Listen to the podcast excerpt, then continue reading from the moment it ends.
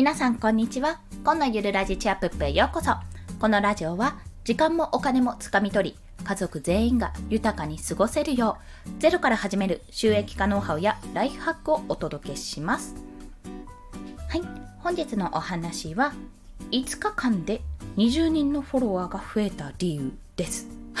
ちょっと待って、なまったな。5日間で20人のフォロワーがフォロワーが増えた理由についてお話をします。なんだろう、ちょっとうまく言えなかったですね。はい。こちらはですね、ツイッターのお話ですね。というのも、私今現在300人を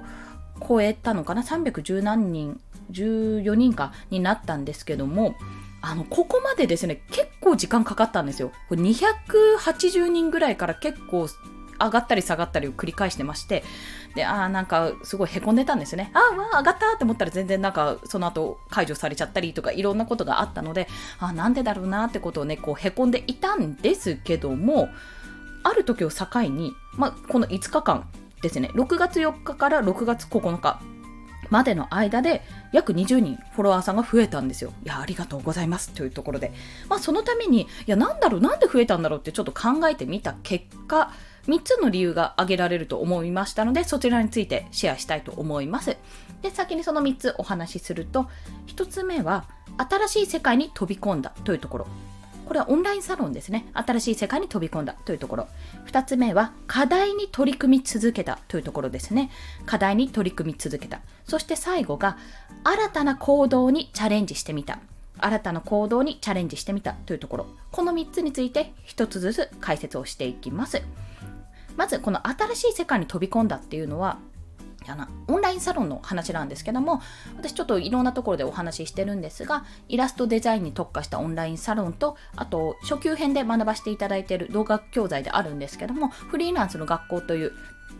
こちら、えっと、教教材というか大学、大学？学校かな？学校がありまして、そちらの中級編、上級編はコミュニティがあるんですよ。そのコミュニティにプレプレプレプレプレぐらいの そう、今、プレプレプレプレプレぐらいの状態で入らせてもらってるんですね。これはあの私が一人にオーナーというか校長になるのかな？その、まあ、オーナーさんの、周平さんのサロンに、別のサロンに入っていたので、まあ、そのプレプレプレプレプレ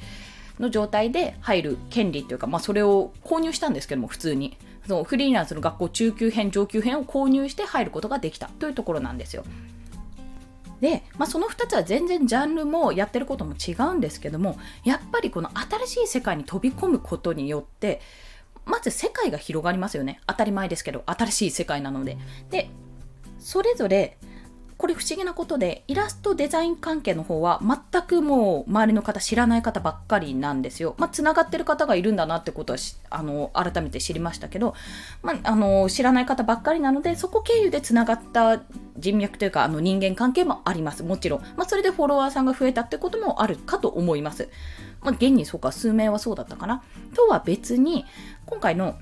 フリーランスの学校の方はほぼ皆さん知ってる方なんですよ。もうそれはなぜかというとオーナーさんの他のサロンに入ってるのでそこのサロンメンバーさんとかが多かったりしてまあ大体つながりが一緒なわけですね。でもやっぱり新しい世界に飛び込むことによって今まで知らなかった人とあの知ることができるっていうのももちろんありますしその知らなかった人じゃなくて知ってる人とよりこう関係が築けるようになるとさらにそこでその相手の方のですね、あの今まで知ってて、知ってたちフォローし合ってるような仲だとしても、相手の方の方のツイッターとかで、ツイッターのフォロワーさんで私のことを知らない人が認知してくれるようになるんですよ。まあ、ちょっとやりとりが増えれば増えるほどそうなるじゃないですか。そうなるとまたそこで広がるんですよね。おそらくこの新しい世界に飛び込んだことによって、単純に新しい出会いがあった以外にも、今までの人ともっと親密にこう、仲良くなるというか親密にこう関わることによってまたさらに広がったのではないかと私は分析いたしました。それが理由のその1ですね。そして2つ目が課題に取り組み続けたというところ。まあ、これ2つとも、2つのオンラインサロンとも課題があって、まあ、実践を伴った課題なので、それに挑戦しているわけなんですけども、まあ、あのフリーランスの学校の方はツイッターを作る課題なんですね。まあ、一つバズツイートを作るぞって、1日1個バズツイートを作る練習というか課題をしましょうっていうもう超実践的な課題なんですけどもやっぱりそれに取り組み続けたことによって私が今までこうツイッターで発信してたことはもちろんそれはそれでやっぱり情報として良かったねと思ってくれる方くださってる方がいらしたと思うんですがそれ以外にもさらにこうアカウント自体がもっと回るようになったらやっぱりそれだけ周知されるようにもなって、まあ、興味が出てくる。あこの人こんなことやってんだなって興味が出てきた方もいらっしゃるのではないかなとそう感じております、まあ、単純にツイート数がめちゃめちゃ増えたわけではないんですけどもやっぱツイートの質が少し変わったんじゃないかなとそう感じてそこからあいいんじゃない？この人っていう いいんじゃない？っていう感じでねもしかするとこうあの周知されて見つけてくださった方がいるんじゃないかなと感じております。そして最後3つ目が新たな行動にチャレンジしてみたというところもうこれはね一つです。図解ツイートに挑戦してみたんですよ。これもアドバイスいただいたのでそのまま挑戦してみたんですが、まあ、その前に私はイラストツイートっていうのもやってみて、あの娘のね、まあ大体娘なんですけど、娘の今日の娘みたいな感じで書いてツイートしたこともある程度ね、あれも結構反応が良かったんですよ。でもそれとは別に、今までこうやって音声配信で話したこととか、自分の気づきっていうのを図解でまとめて発信してみたんですね。で、そうすると、まあ、それ、めちゃめちゃ爆上がりしたわけではもちろんないです。もう言っちゃうと。めちゃめちゃ爆上がりしたわけじゃないけど、やっぱり反応も増えたし、リツイートも一件もらえて、あ、これ続けたら一つのコンテンツにもつながるし、めちゃめちゃじゃないかなってことを感じたんですよ。なので、あの、実際に私、フォロワーを伸ばしてやろう、フォロワーさんもっと増えてくれって思ってやった行動ではないことが、そう、そうなんです。全部が全部そうじゃないんですよ。実を言うと。あの、フォロワーさんを伸ばすために、じゃあオンラインサロン入ろうと思ったわけじゃないし、フォロワーさんを伸ばすために、あの、課題に取り組み続けたわけじゃないんですよ。もうそれもそうですよね。まあそれは副産物としてついてきたという印象です。そのバズツイートを作ってみるっていう本当にただただその課題なので そその課題をやっていって、もうただただそこに取り組み続けたらなんかしないけどあれなんかいつの間にか増えてるっていうような状況になったっていうのが正しい認識なんですね。そんな形で私5日間で20人のフォロワーさんが増えた理由ということをお話ししました。1つ目は新しい世界、まあ、これオンラインサロンですね、に飛び込んだというところ。2つ目は課題に取り組み続けたというところです。3つ目は新たな行動にチャレンジしてみたというところ。まあ、要は言ってしまったらこれ、数字を気にせずに新しい行動を試してみた。まあ、新しいことに挑戦してみたっていう結果なんですよ。実を言うと。一言でまとめると、新しいことをやって、まあ、それがフォロワーさん伸びる、伸ばすためにやるぞっていうことじゃなくて、全然数字を気にせずに、ちょっとこれ面白そうだからやってみようとか、ちょっとこっちの幅広げたいからやってみようって思ってたらいつの間にかついてきたっていう形。だから、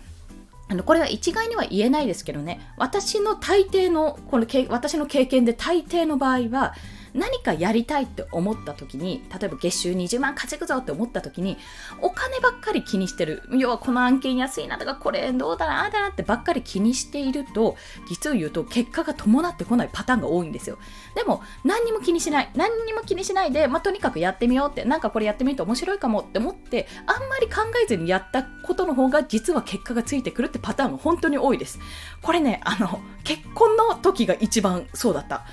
彼氏欲しい結婚したい。でも相手がいないっていう時にガンガンガンガン思ってきた時は本当にいい出会いいい出会いがないというか本当に自分がねダメでしたそこ。でもあもう結婚いいか仕事に頑張ろうって思ったら今の夫と出会ってトントン拍子で1年2年後？1年後かな？かな？もう普通に結婚することになったのでやっぱりどこかでこう何かやりたいやりたいやりたいってずっとそこのねあのものこの目標に対して思ってるとやっぱ雑念とかが混ざってしまうんですよじゃあゆくゆくはそこに到達するくらいの勢いでじゃあ今は自分はこんなことやってみようあこれ面白そうこっちやってみようってちょっと肩の荷を下ろした状態でやることの方が実は結果が伴うんではないかという裏テーマも込めて今回はお話しさせていただきました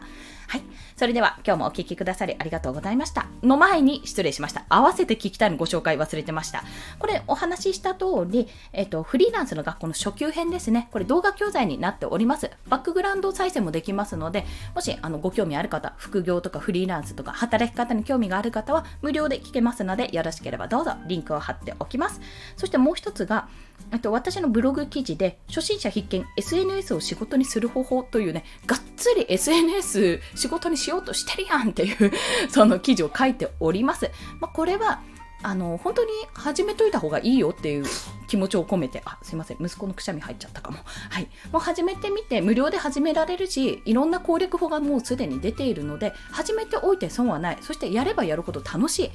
で私の実際に